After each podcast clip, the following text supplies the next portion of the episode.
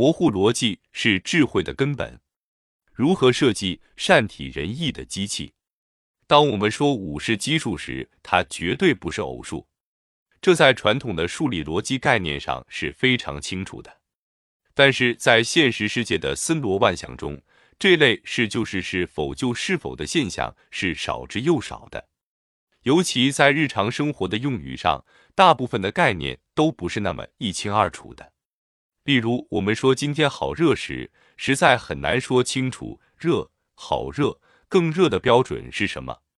即使是在机械的操作上，人们也常会因为概念的模糊不清而无所适从。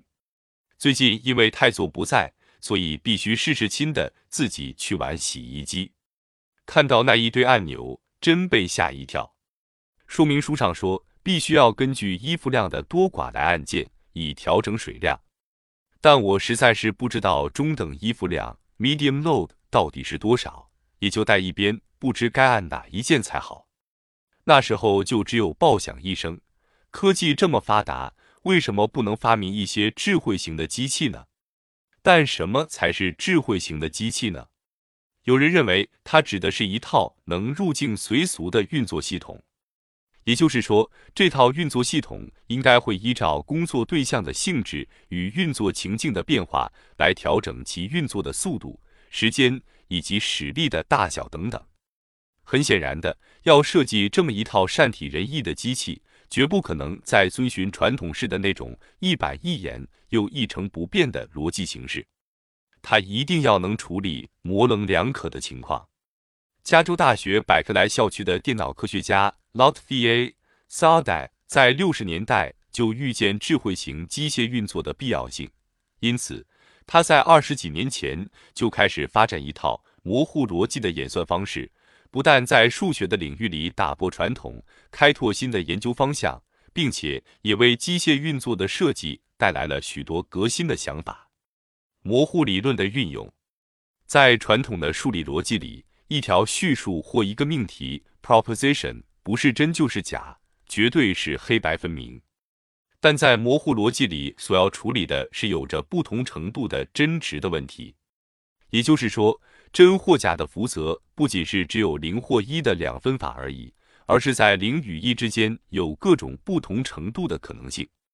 根据这个想法。一个机械工程师在设想一部机器时，要先咨询一些有经验的专家，对机器使用的内容、对象、环境归纳出一些有用的规则。这些规则就变成运作的指令。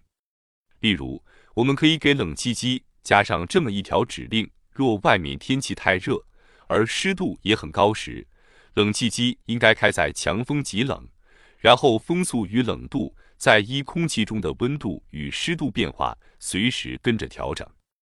又如汽车的刹车系统，也可加上这么一条指令：若路面过于平滑时，则刹车运作必须自动分段完成。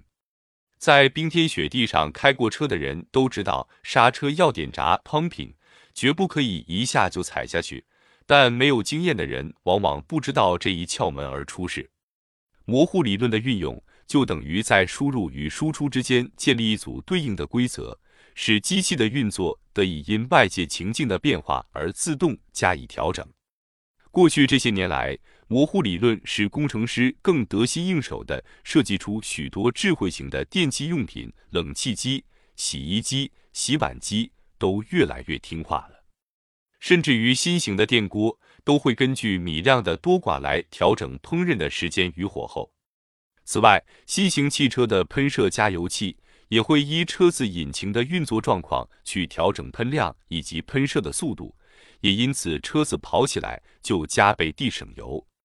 面新设计的刹车系统更是大量减少了刹车皮的消耗量。